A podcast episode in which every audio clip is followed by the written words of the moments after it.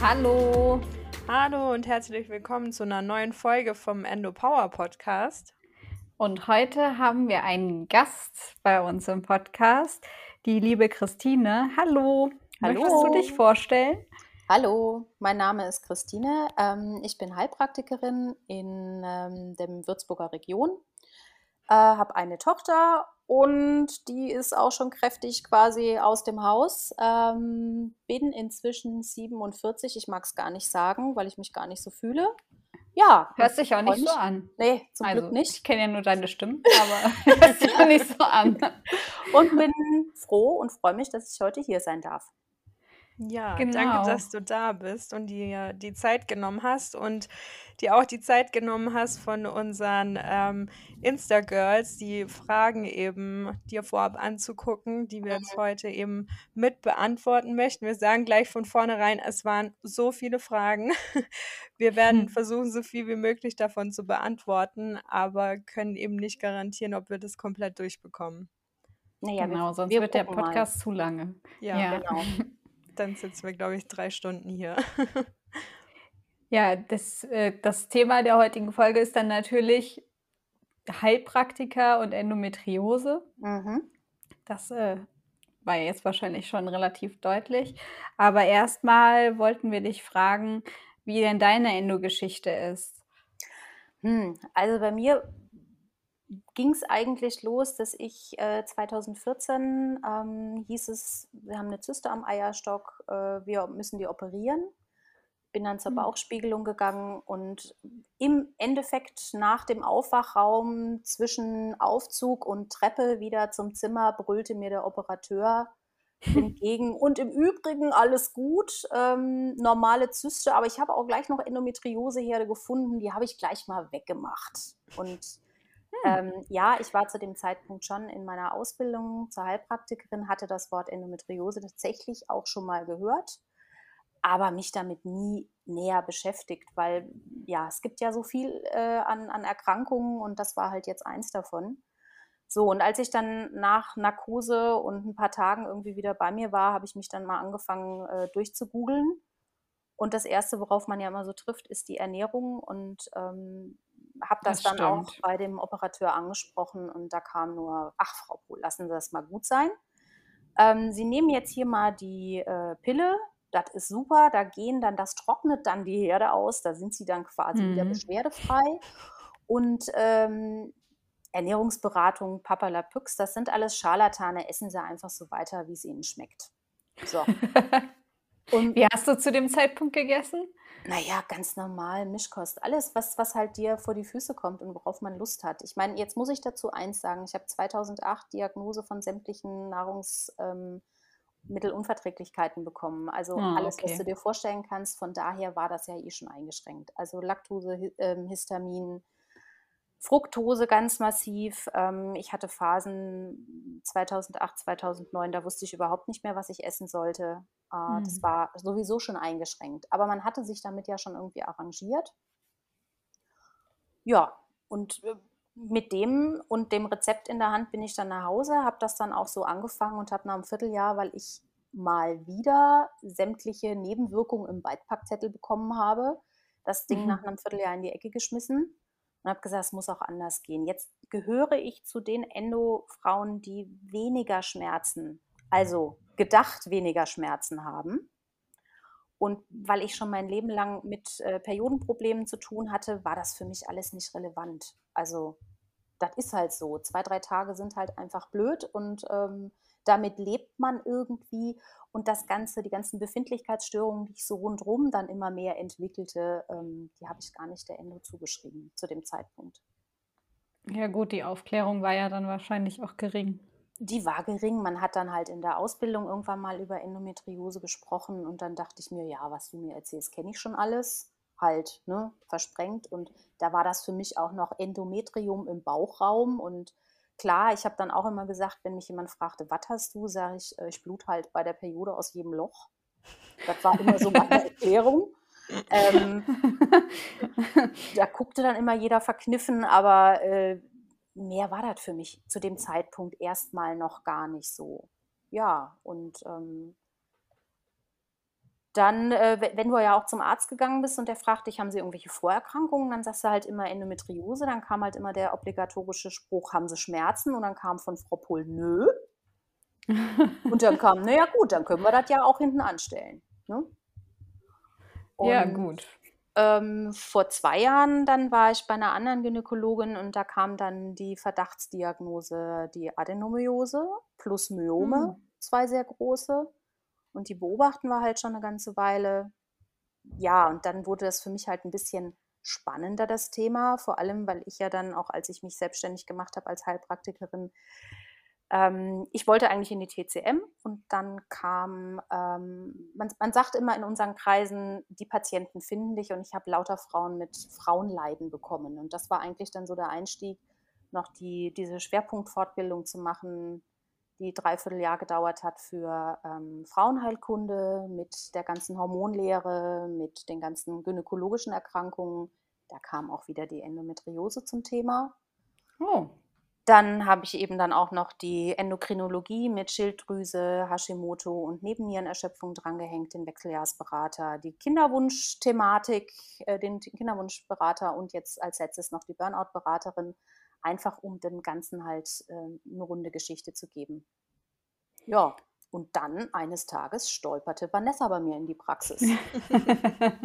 Und da kriegte dann die Endo so über unsere sehr, sehr intensiven Gespräche noch mal 'n ganz anderes Bild. Und, ähm, ja, das hat sich das wurde dann zum Selbstläufer. Ich fand das spannend, was Vanessa dann vorhatte und, ähm, passte halt auch in dem Moment zu meinem Krankheitsverlauf, weil ich letztes Jahr 'n sehr, sehr, ähm, anstrengendes Jahr hatte, sehr stresslastiges Jahr und ich davon ausgehe, dass es die Endo wahnsinnig nach vorne geschoben hat und es Mhm, mir halt ja. wirklich von Monat zu Monat schlechter ging.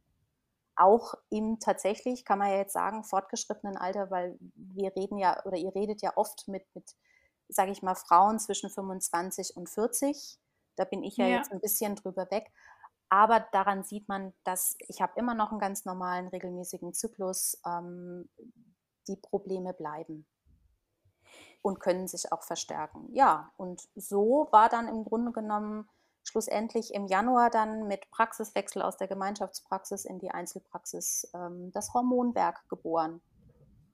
Und, äh, jetzt halt mit Schwerpunkt Endometriose und PCOS. Und der Rest darf natürlich auch kommen mit PMS und, äh, den grundsätzlichen anderen Sachen. Aber ich habe natürlich ein besonders offenes Ohr für die Endo-Mädels. Ja gut, wenn das einen privat ja, wenn das einen privat trifft, dann ist das ja ganz natürlich, dass man da sowieso schon ein bisschen offeneres Ohr hat. Mhm. Oder Definitiv. zumindest mehr mehr Einfühlungsvermögen aufbringen kann für die Endo-Mädels. Na ja, ist ja klar. Ich verstehe ja, was was im Ja. also, ich ich kenne diese zyklischen Beschwerden. Ähm, es ist mein Darm ist, nach wie vor trotz Behandlung auch nicht hundertprozentig in Ordnung. Ich merke genau, 1. Zyklushälfte ist gut, 2. Zyklushälfte kann ich die Uhr danach stellen, wird blöd. Ähm, ich kenne diese diese diese Darmkrämpfe auch vor Entleerung et cetera. Also, ich kenne halt vieles, nicht alles, was was ihr oder was auch andere mir einfach beschreiben.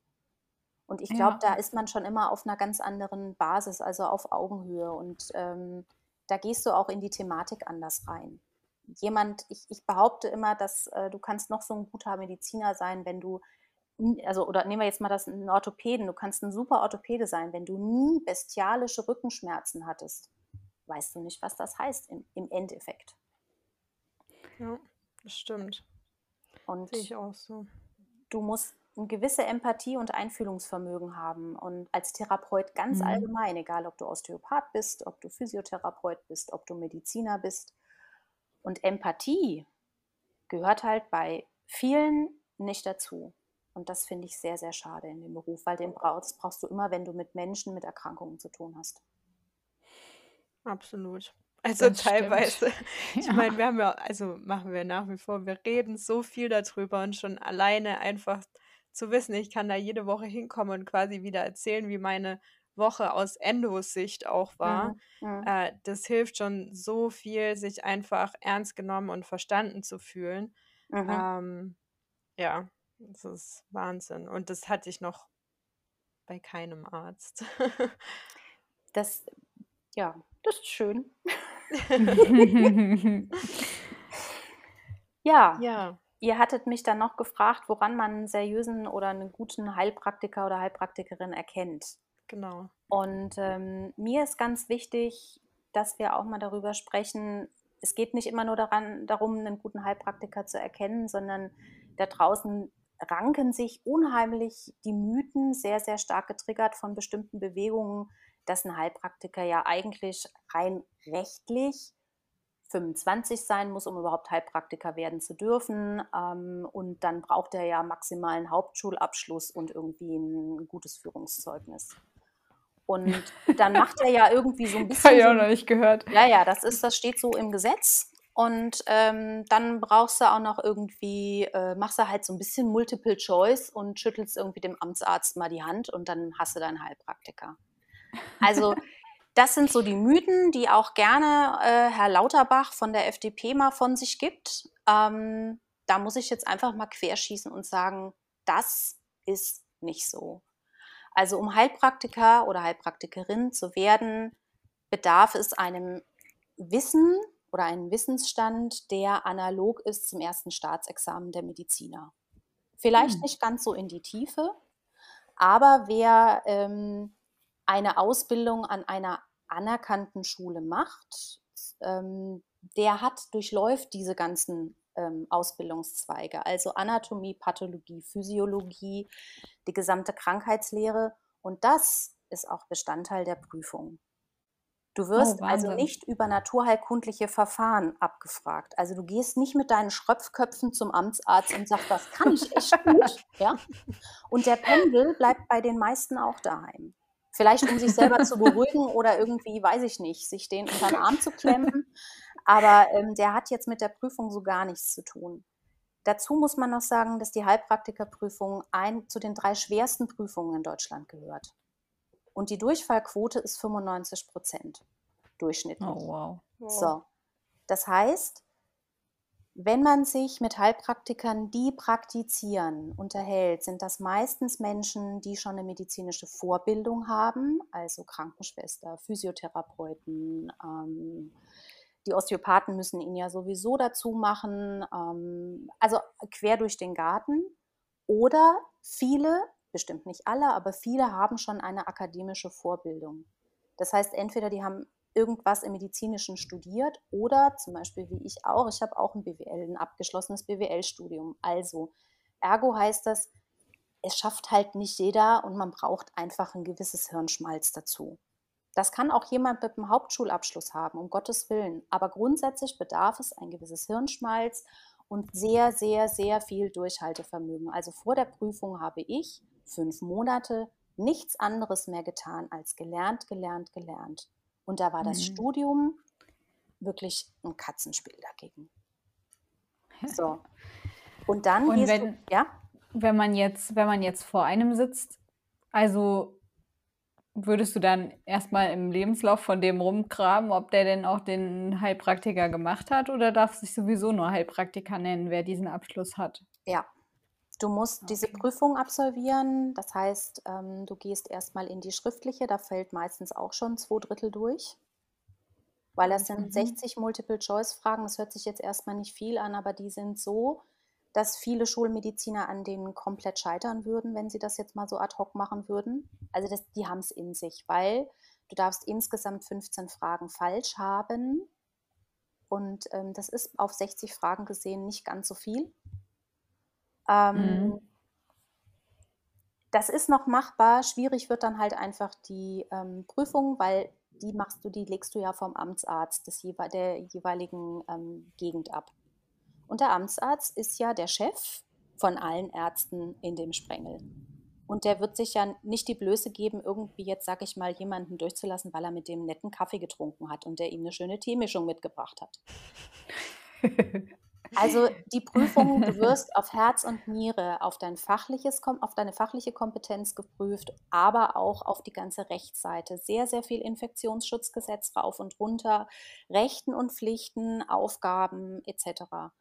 Und da musst du dann auch noch deine eigene Nervosität im Griff haben. Und kriegst Das dann eben stimmt, auch ja. ähm, quasi Patientenfälle vorgetragen und du musst erkennen, Oder ja, du musst im Grunde genommen erkennen können, was dieser Patient mit sich bringt und ob du es behandeln darfst oder nicht. Also wir haben auch Behandlungsverbote. Und das ist auch völlig legitim so. Also, Auf was erstrecken die sich? Naja, es, es ist zum Beispiel so, wir dürfen keine zahnärztlichen, also alles rund um den Zahnapparat dürfen wir nicht behandeln. Das ist den, den Ärzten vorbehalten. Wir dürfen ähm, nichts in die, in die Schwangerschaftsbetreuung mit eingreifen. Das ist den Hebammen vor, vorbelassen. Ne? Also Menschen, ah, okay. die sich davon auskennen. Wir dürfen ja auch keine ähm, verschreibungspflichtigen Medikamente verschreiben. Das darf der Arzt. Also das geht okay. so in diese Richtung. Wir dürfen keine Gutachten schreiben, also zumindest nicht in, in, in, in öffentlicher Richtung.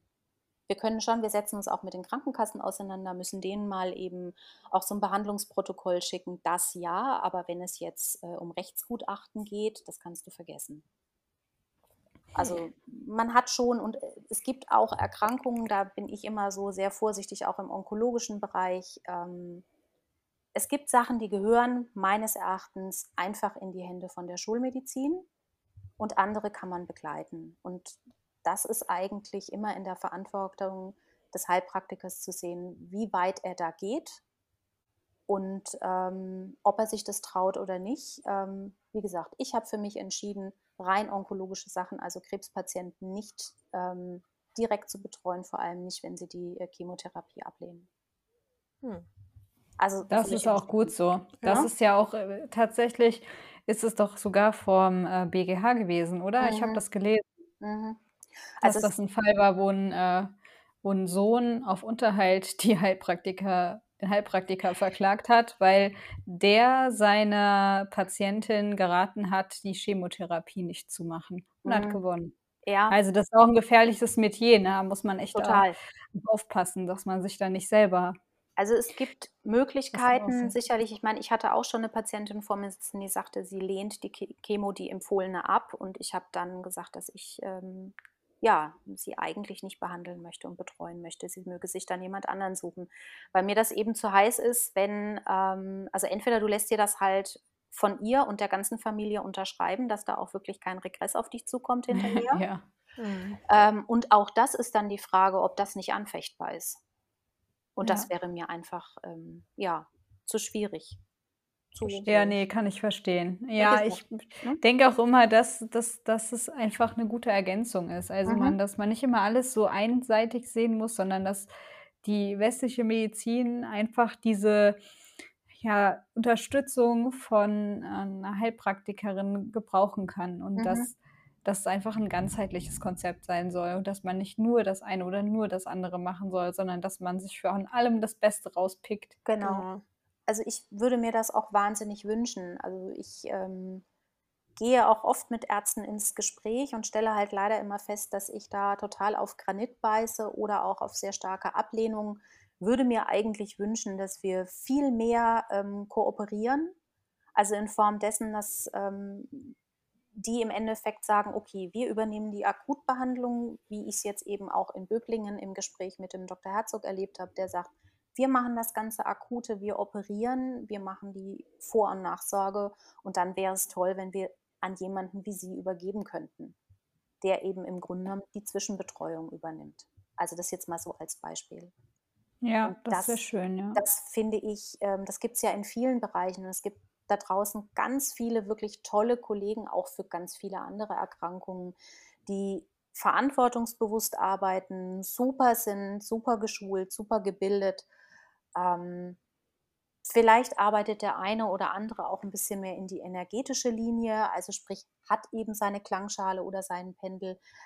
Aber es gibt auch Patienten, die genau das brauchen und andere, die eben sagen, ich möchte es gerne so, ich sage jetzt mal, so schulmedizinisch auf naturheilkundlicher Basis. Und das kann er dann auch haben. Also das heißt, um den richtigen Heilpraktiker für sich selbst zu finden, ich glaube, da haben wir dann schon gleich die nächste Frage beantwortet. Ja, genau. genau.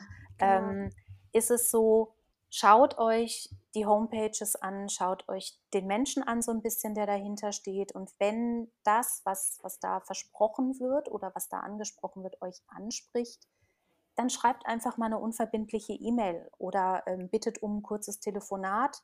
da sind die meisten Kollegen echt sehr aufgeschlossen und dann hat man schon mal einen ersten Eindruck und dann kann man auch explizit fragen, kennen Sie sich mit der Endometriose aus? Ähm, wie würden Sie die behandeln? Einfach nur mal so im Grob, was, was, was sind da so Ihre Ansätze? Und ähm, da kriegt man oft schon so ein ganz gutes Bauchgefühl, ob dieser Mensch am anderen Ende vielleicht auch für einen passt, weil ähm, gerade im hormonellen Sektor ist die Therapie halt nicht schwupp mit einer Tablette oder einem Globuli oder einem Phytotherapeutikum erledigt, sondern man sieht sich oft eine ganze Weile länger, weil das ja ein Riesenkonstrukt ist im Endeffekt, der Hormonapparat. Ja, das habe ich auch letztens bei meinem bei meiner Suche äh, nach einem Physiotherapeuten, der sich mit Beckenboden auskennt, genauso gemacht, habe ich auch angerufen und gefragt: „Hallo, kennt sich hier denn jemand mit, äh, Endometriose aus?“ Mhm.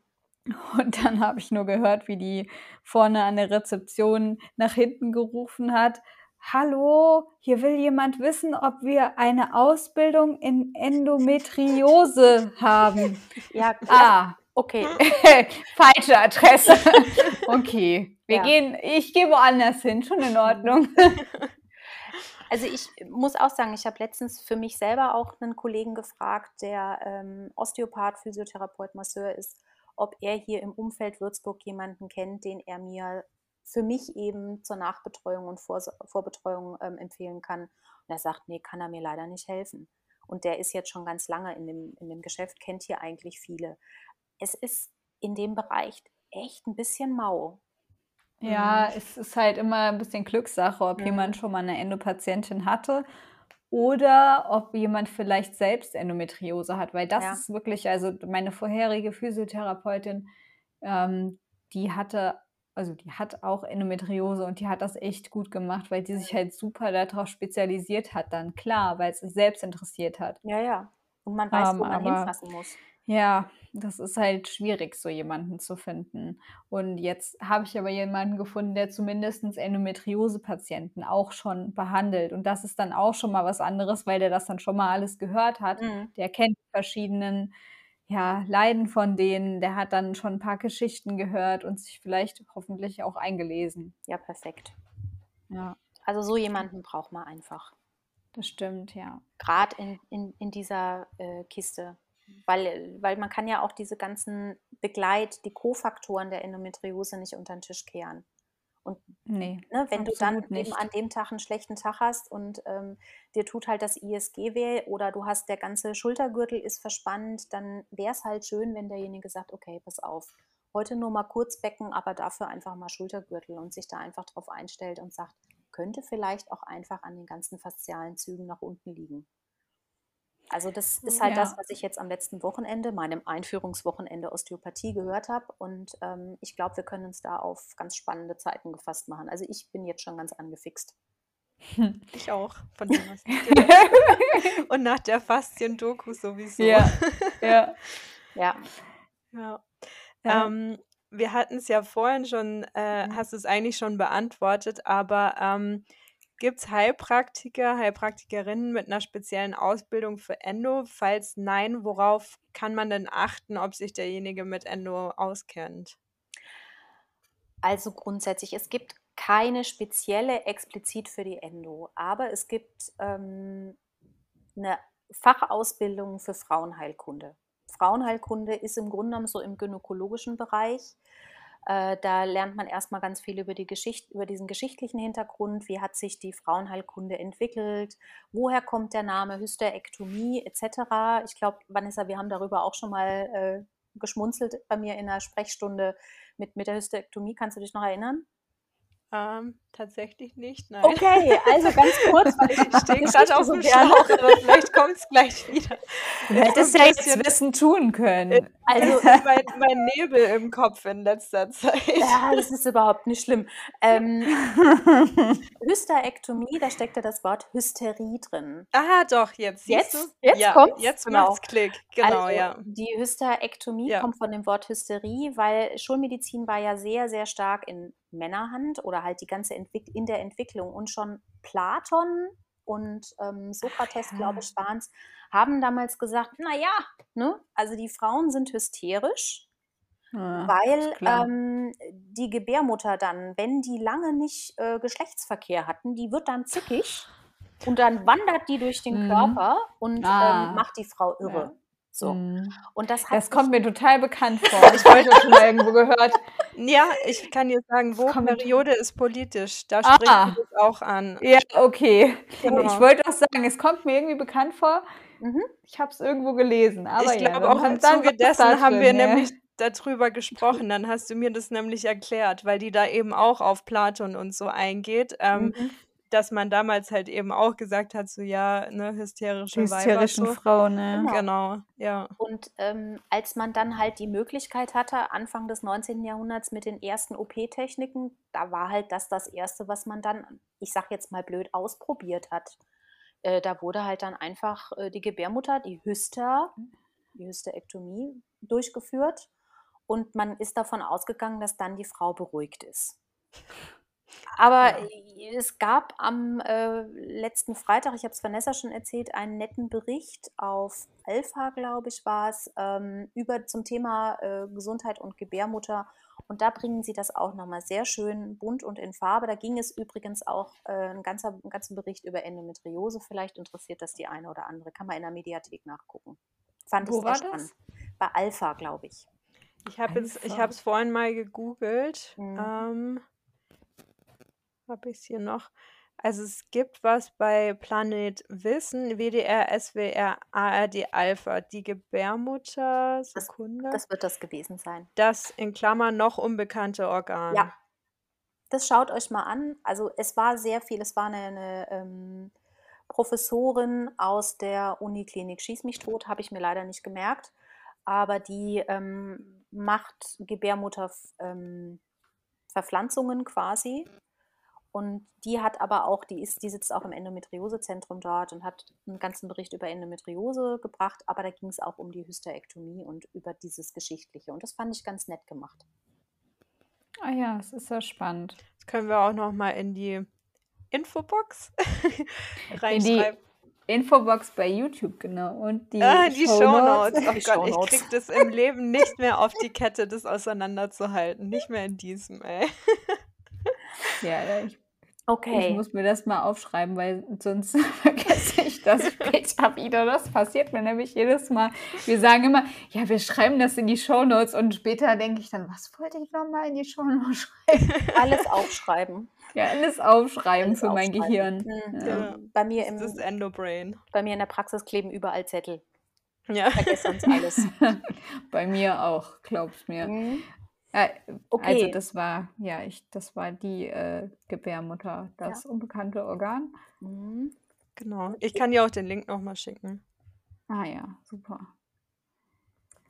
Ja, Und, und er hatte dann noch genau. gefragt, und worauf kann man dann achten, ähm, wenn, ob er sich mit Endo auskennt. Und im Endeffekt genauso, wie du es beschrieben hast, Laura. Man, man kontaktiert die Person und ähm, fragt einfach nervt ein nach. bisschen. Und nervt ein bisschen. Und wenn dann eben genau das kommt, da ist jemand mit Endo Huppala äh, am Telefon, dann ist vielleicht nicht. Also man, das ist ja auch so, wenn du dann in so ein, wenn du so ein kurzes persönliches Gespräch hast, dann weißt du ja schon, wenn du deine expliziten Fragen stellst und ähm, jemand mit Endometriose, also Frauen mit Endometriose, die haben ja meistens schon viel mehr Wissen.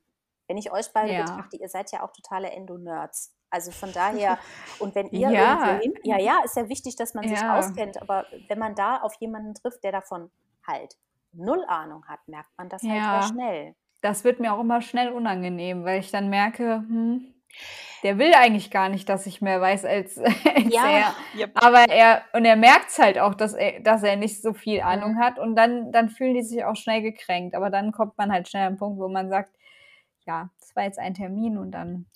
Wie gesagt, Match. wenn man, wenn man überhaupt einen Termin braucht, also das, das meine ich eben, ne? Man, man merkt Ja, es oft am, am, genau. an den ersten schon ähm, bei der Kontaktaufnahme. Und wenn dann Ja, man ja. findet, ne, wo man das Gefühl hat, den könnte ich ausprobieren, dann Termin machen, hingehen und einfach gucken, was es einem bringt. Weil im Normalfall haben die meisten Heilpraktiker viel verschiedene Therapieformen im, im Köfferchen und jeder, manchmal braucht man ein bisschen Zeit, um auszuprobieren, was für jeden passt. Der eine Kann braucht, man denn, ja. Sorry, nee, Ne? äh, red ruhig zu Ende. Der eine braucht eben 'ne Manualtherapie, der nächste braucht Gespräche, Blickwinkeländerung, wie ich's immer so schön nenne. Ähm, und dem vierten oder dritten reicht einfach, äh, dass man einfach pragmatisch an den Fakten arbeitet. Also Östrogendominanzen, ähm, Progesteronmängel, die Darm äh, die Darmentzündungen, den Leaky Gut, Ich merke schon, ich bin der pragmatische Mensch. Na ja, wobei du gehst ja auch zur Physio, ne? Ja gut, klar. Ich Mhm. halte aber auch sehr viel von, muss ich sagen. Ist auch so. Ich habe das Gefühl, dass mir das mehr bringt, wie, äh, tausendmal zu 'nem Endozentrum zu gehen und jedes Mal wieder zu sagen: „Ich habe Schmerzen.“ Mhm. Weil manchmal, finde ich, haben die Physios auch mehr also, wenn dann frage ich die auch nach denen ihrer Meinung, was sie denken, was das jetzt ist. Mhm. Und dann hilft mir das. Laura, wie fandest du noch mal die Klangschalen? Ich weiß es nicht mehr. Also also, ich also, ich persönlich fand die entspannend. Aber in meinem Reha-Bericht steht zum Beispiel fälschlicherweise drin, ich hätte danach weniger Schmerzen gehabt. Habe ich hier kurz drüber nachgedacht, habe gedacht: „Hä, habe ich was verpasst?“ Also, meine Schmerzen waren dadurch jetzt nicht gemindert und, äh, schon gar nicht weg. Und es war auch eher so, dass ich 'n Sauerstoffproblem während dieser Sitzung hatte. Die hat mich mit dem Kopf nach unten auf diese Matte, also Liege gelegt und ich hatte ja noch 'ne Maske auf Oh und ich hatte 'n leichtes Sauerstoffproblem in dem in dem Moment. Und das war also, ich habe schon gedacht, ich hyperventiliere hier gleich, aber also, ne, tut mir leid, dass, äh, ich also, viele fanden das toll, aber für mich war das nicht das war mir 'n bisschen zu Spooky? esoterisch. Mhm. So. Weil es einfach für mich so also, ja, ich kann das nachvollziehen. Ich habe auch diese Schwingungen im Körper gespürt, aber ich würde Mhm. dafür halt tatsächlich jetzt nicht extra Geld bezahlen, muss ich Mhm. sagen. Das ist nicht so mein Ding gewesen einfach. Aber manche fanden es mega toll. Also, wirklich, man muss es ausprobieren. Mhm. Aber ich bin halt auch 'n Kopfmensch, ne? Also, für Das mich muss das Sinn ergeben und es hat für mich keinen Sinn ergeben, dass davon meine Schmerzen weggehen. Mhm. Das ist das, was ich meine. Im Endeffekt ist eigentlich die Therapieform total egal. Man sagt immer: „Wer heilt, hat Recht.“ Ja, Und das stimmt. wenn für den einen, ich sage jetzt mal, die Hand auf dem Kopf das bringt, dass er schmerzfrei ist, dann ist das für ihn so. Und manche Dinge Ja, es ist Fall. so, manche Dinge kannst du nicht erklären, aber sie funktionieren trotzdem. Und, ähm, es ist aber natürlich für jemanden, der eher kopflastig und sehr viel Erklärung braucht Ja. für sich, ähm, der tut sich mit solchen so Sachen einfach schwieriger und das ist völlig in Ordnung. Wir sind alle individuell. Und jeder Ja, muss sich ne, das suchen, also was er braucht. Und Ja. deswegen ist es so toll, dass die Vielfalt unter meinen Kollegen so groß ist, dass man eigentlich auch also, dass jeder genau den Bedarf gedeckt bekommt, wenn er ein bisschen guckt. Ja. Also, ich bin auch immer offen für offen für neue Sachen, das schon. Mhm. Ähm, ich brauche halt immer 'ne Erklärung dazu, warum mir das jetzt helfen soll, weil dann kann ich damit auch was anfangen. Dinge, die ich nicht erklärt bekomme, also, das ist jetzt unabhängig davon, ob's 'n Heilpraktiker ist oder Mhm. ob's eben beim Arzt 'n Medikament ist, was ich verschrieben bekomme. Da habe ich auch schon ganz viele von nicht genommen, weil ich dann das ist aber kein allgemeiner Hinweis und kein allgemeiner Rat, Keine Empfehlung. Nein, keine Empfehlung, Stelle. genau, das Wort habe ich gesucht, ähm, weil ich die dann nehme ich dann nicht, weil mir niemand erklärt hat, was das jetzt genau bewirkt bei mir und dann dann möchte ich das nicht, weil also, das war auch wie bei deinem wie bei dem Serotonin. Serotonin. Mhm. Genau. Da wurde mir das Medikament verschrieben, das war 'n leichtes Antidepressivum, aber mir hat niemand erklärt, wofür das gut ist, also, dass es für den Serotoninmangel ist. Mhm. Und Und dann dass es den warst du halt so: Serotonin wieder „Depression habe genau. ich nicht, Und dann ich nicht.“ ja, ne, dann habe ich gesagt: „Ich habe keine Depression, brauche ich nicht. Ich nehme kein Antidepressivum.“ Zack, war das Medikament aus außer außen vor, ne? Und dann erst so jetzt im Nachhinein habe ich das dann durch Zufall noch mal, ähm, erfahren. Mhm. Und dann ist das hat gleich 'n ganz anderen ganz andere Wirkung, aber man muss es halt erst mal erklärt bekommen, bevor man Mhm.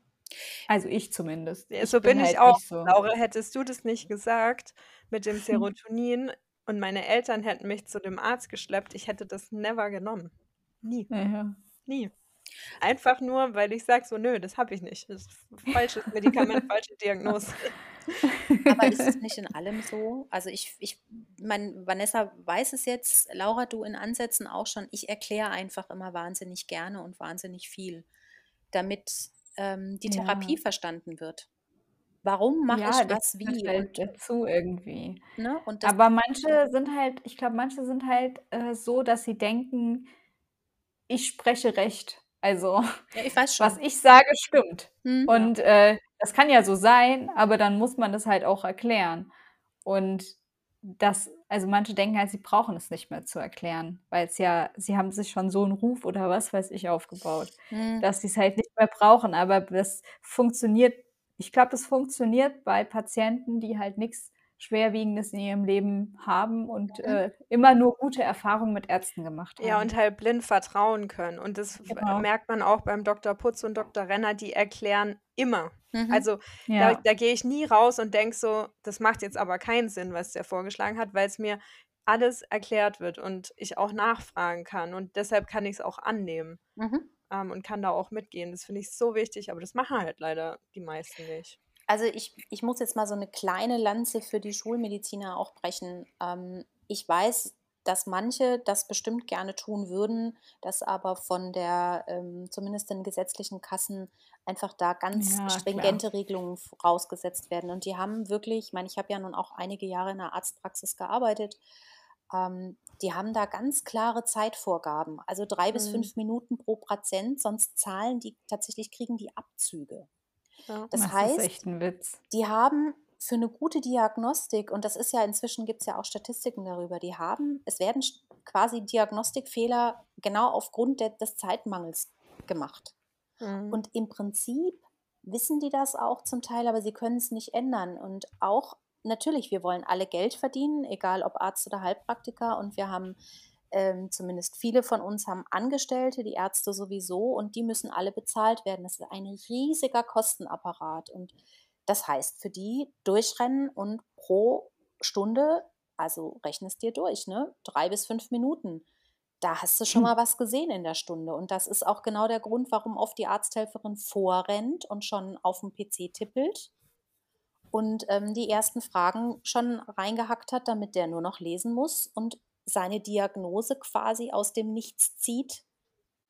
So, also, Ja. das ist jetzt sehr vereinfacht Das dargestellt und das ist schon so. Ne, die haben das also bei der Endometriose-Vereinigung, bei der Podiumsdiskussion Der im Dr. Rahmen Renner hat genau, der Dr. gesagt. Renner hat das hat das sehr gut erklärt und zusammengefasst und hat auch noch mal gesagt, dass es einfach sinnvoll wäre da waren ja auch Politiker dabei von verschiedenen Parteien, Mhm. dass es sinnvoll wäre, in dem Bereich 'ne Art, ja, Sonderregelung zu schaffen, die den Ärzten Möglichkeit gibt, einfach länger für die Ja. Endo-Patienten zu investieren.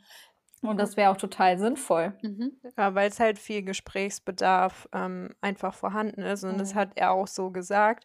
Wir werden halt leider also, fürs Reden kriegen wir halt kein Geld. Genau. Und das ist halt das Problem. Und ich meine jetzt grade auch in Kliniken, da ist es ja noch mal härter getaktet, Mhm. weil sonst kriegt der vom Klinikleiter eins auf 'n Deckel, wenn der da nicht seine X Patienten am Tag, äh, durchmacht. Und ja, das ist das Problem. Deswegen ist halt die Schulmedizin einfach auch so 'n bisschen, ich glaube, für für einige Mediziner sehr unbefriedigend.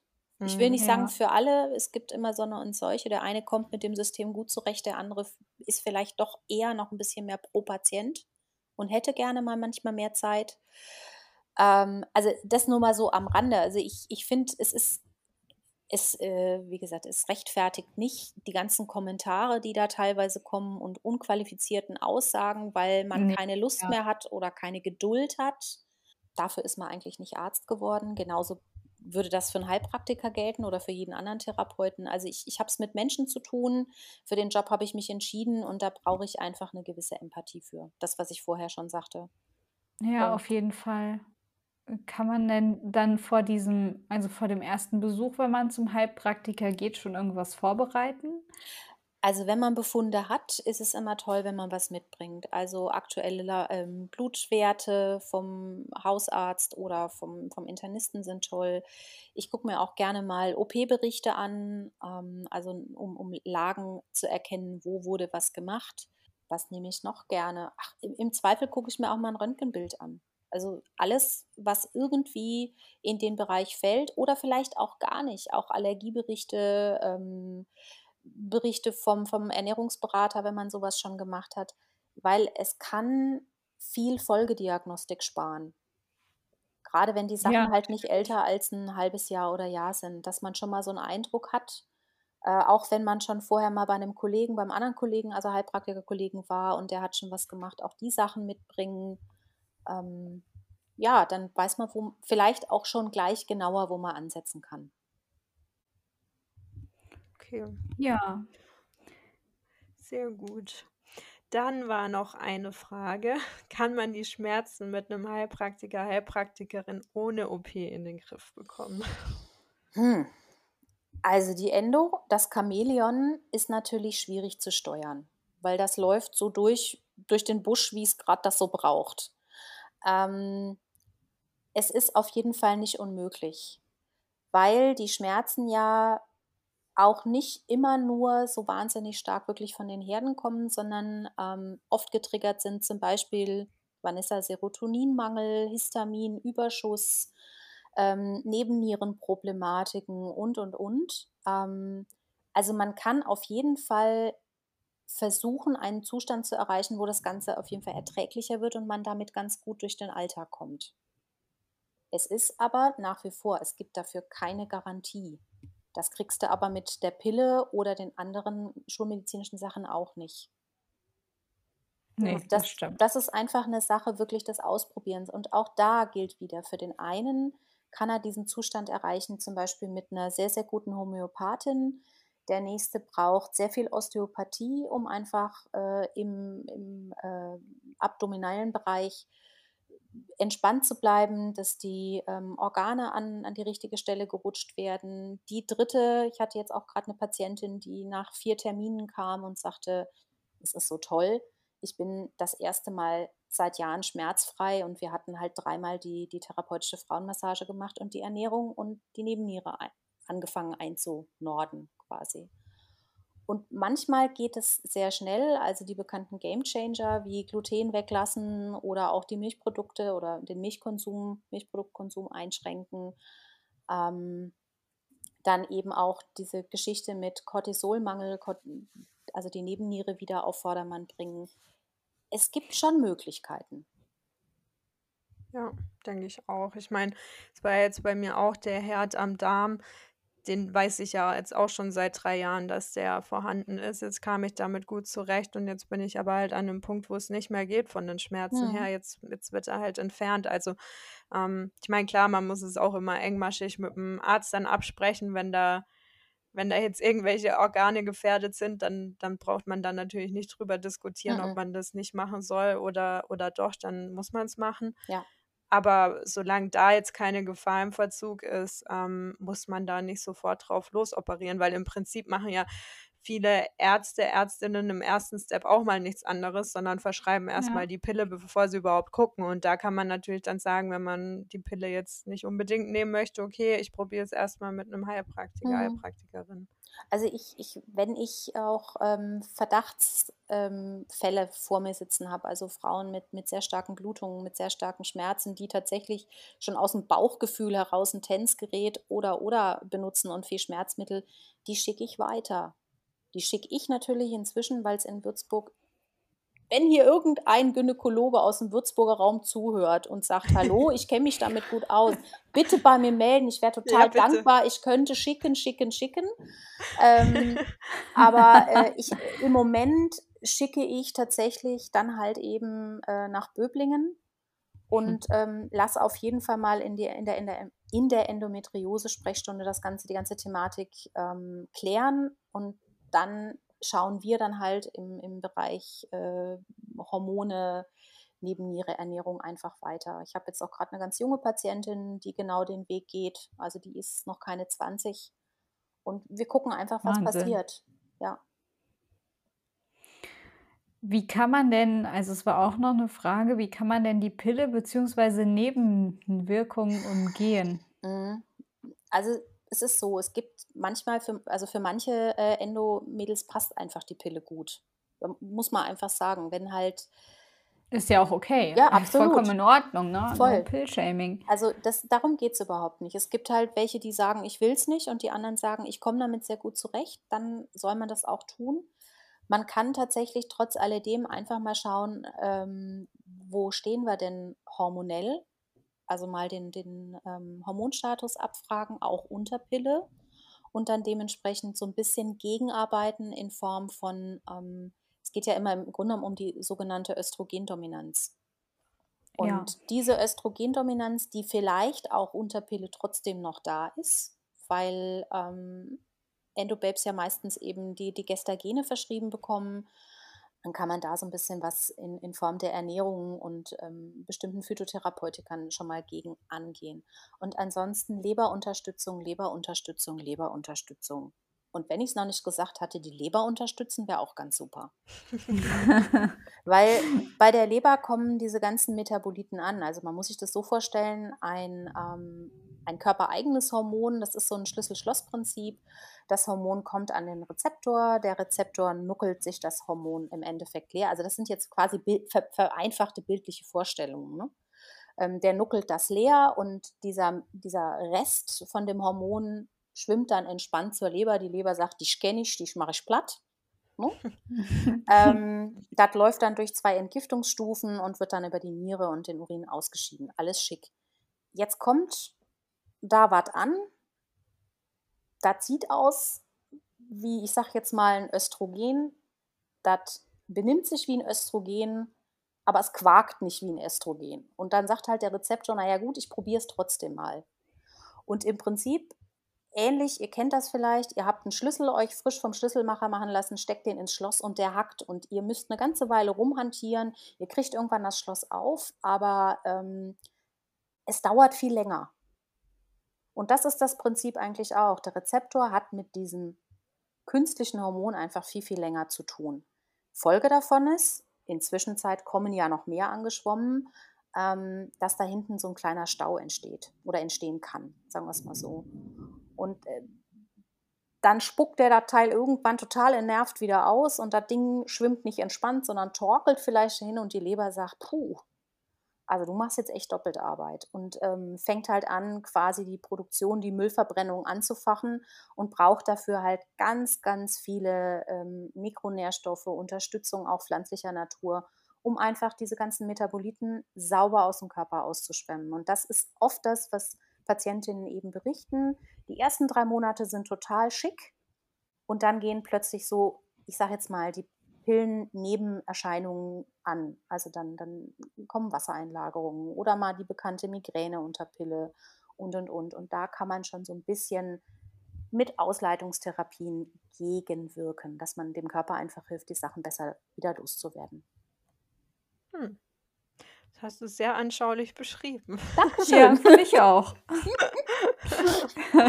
so kriegt man das auch in der Praxis. Also das Erstgespräch ist immer ein großer Erklärbär. Ja.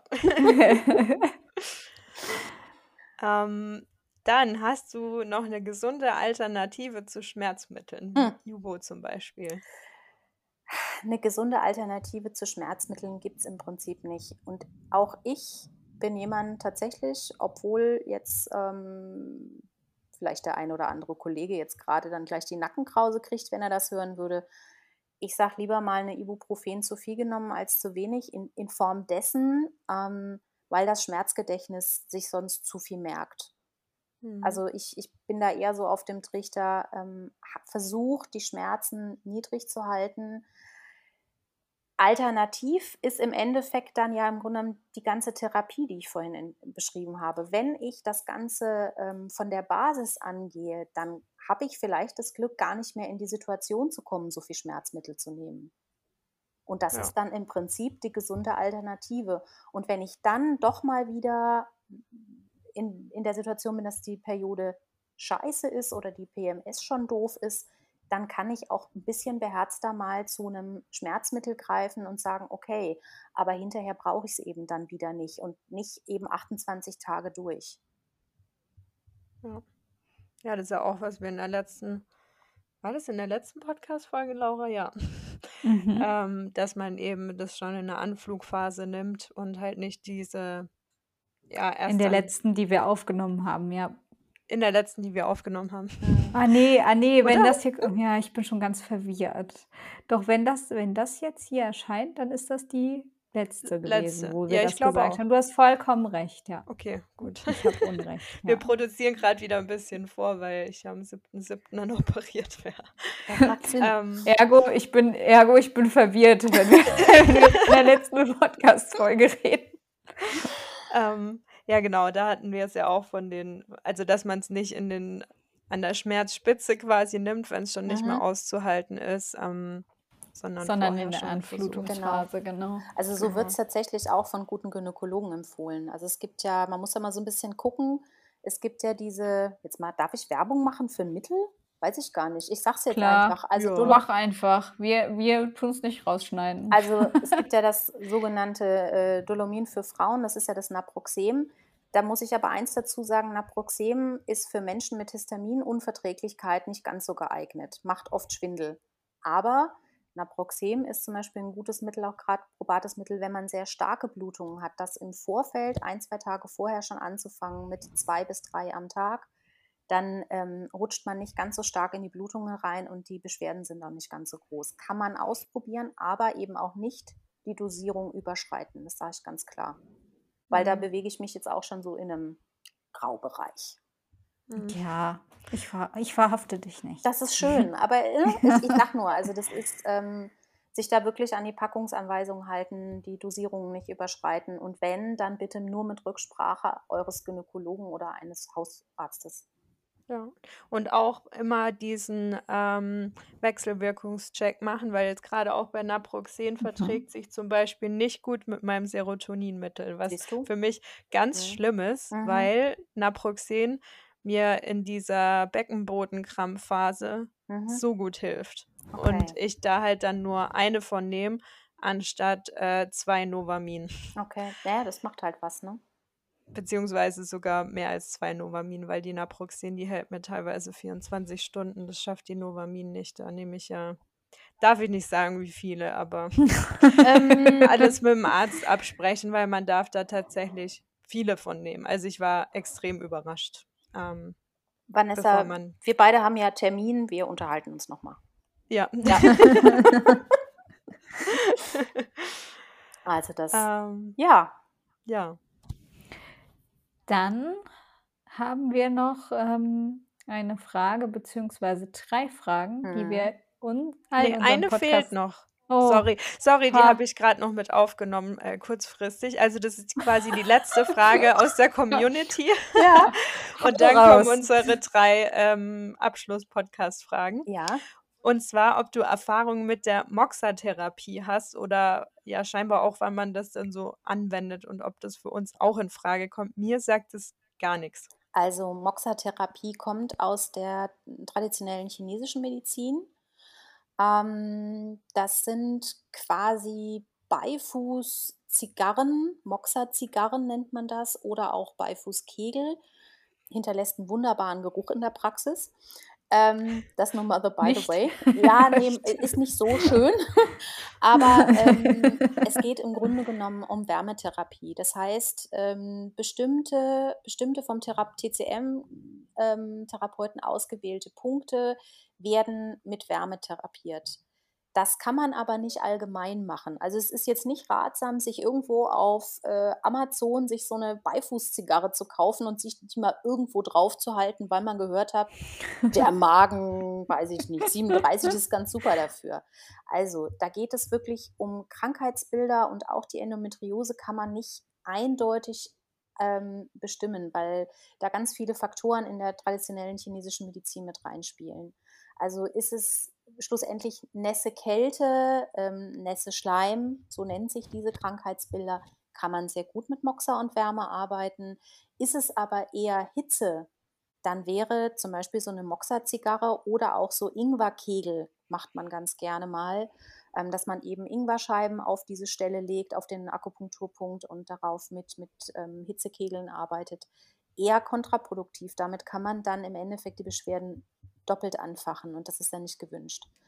Also kann man machen, aber dann bitte nur in erfahrene Hände begeben. Beantwortet okay. euch das?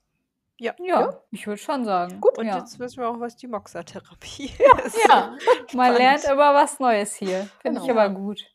So, Laura, jetzt darfst du. yes, los geht's. ähm, ja, unsere drei Fragen, die wir allen unseren Gästen stellen. Die erste ist, was bedeutet Endometriose für dich? Hm, ich habe da lange drüber nachgedacht tatsächlich, aber eigentlich ähm, das unbekannte Wesen. Also ja, etwas, stimmt, ja. was es zu erforschen gibt und was ich jetzt ich aus Therapeutensicht super spannend finde und hoffe, dass ich an der Entwicklung noch ganz, ganz lange beteiligt bin.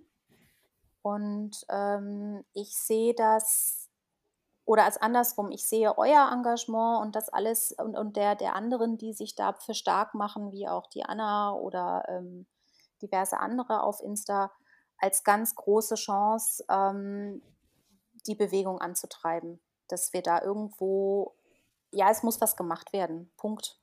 Und wir brauchen, ja. also ich sage wirklich, wir brauchen Hilfe, egal in welcher Ausprägung wir es haben. Ob schwach, auch wenn wir es nicht merken, wird es uns irgendwann ähm, beschäftigen. Also ich hatte auch im letzten Jahr einige Endometriose-Patientinnen, die das durch Zufall, so wie ich auch erfahren haben, und nie darüber nachgedacht haben, ganz jung sind und jetzt dann natürlich in Schockstarre verfallen, weil sie keine Probleme haben, aber ähm, gesagt bekommen, sie hätten eins. Hm. Und äh, ja. das, wir brauchen da einfach auch viel mehr Aufklärung und wir brauchen vor allem eins, Gynäkologen, die richtig Bock darauf haben, ähm, sich fortzubilden, in Austausch zu gehen und sich mit der Sache, also sich der Sache anzunehmen. Das denke ich, ist Endometriose. Für mich. Ja. Das ist eine schöne Antwort. Finde ich auch. Dann haben wir als nächste Frage, was bedeutet Endopowerment für dich? Da kann ich nur antworten, das ist für mich Vanessa. Für mich ist das ganz und gar die Vanessa. ja. Mit all ihrem Engagement und mit all ihrer Energie, die sie trotz auch wirklich Scheißtagen, die sie hat, Sorry, Vanessa, wenn ja, ich das so sage, das aber ähm, ich ja. finde deine Energie und deine Kraft, die du da reinsteckst, enorm. Ich frage mich manchmal, ja. wo du die hernimmst. Ich und ähm, ich ziehe da den Hut. Also Chapeau und das ist Endopowerment für mich. Danke. Das ist schön. Voll schön, ja, mega schön. Ja. Und dann haben wir als letzte Frage, was ist denn dein liebstes Perioden-Gadget? So, ich reihe mich jetzt ein in die bekennenden ähm, Periodenunterwäscherinnen-Träger.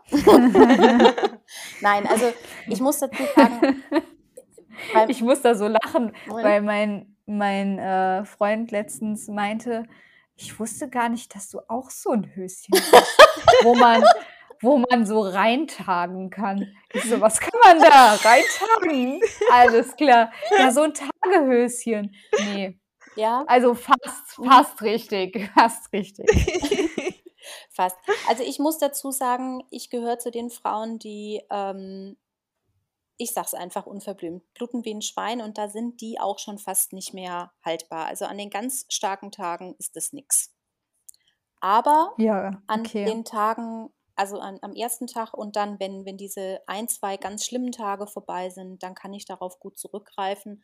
Und ich finde es einfach angenehm, ähm, weil mir persönlich auch die, die, diese ganzen OBs und, und Menstassen und was man nicht alles ausprobiert hat, es tut einfach weh und es ist schmerzhaft ja. an den schlimmen Tagen und es bringt Erleichterung. Und ich habe tatsächlich meine Tochter 21 oder sie wird in ein paar Tagen 21.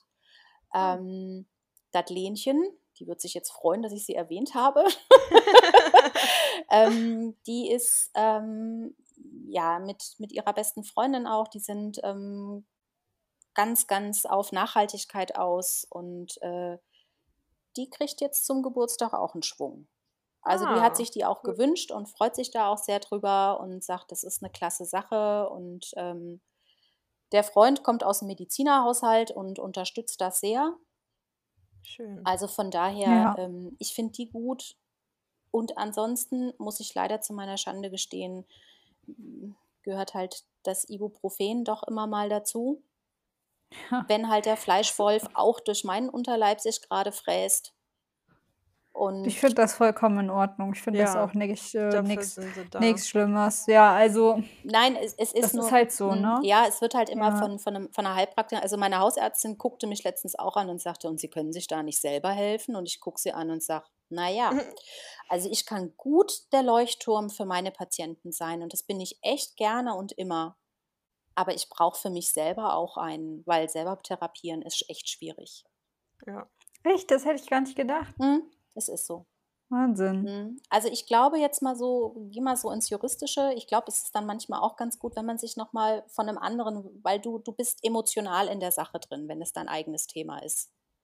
Und du, man beschönt oder verfälscht auch manche Sachen so ein bisschen für sich selbst. Ja, okay. Und, Klar. ne? Und äh, Ja. wenn man das jetzt so sieht, da ist es dann schon immer günstig, wenn man Sachen abgibt. Und ähm, die Schulmediziner haben eigentlich auch so eine interne Regel, behandle kein, kein Familienmitglied.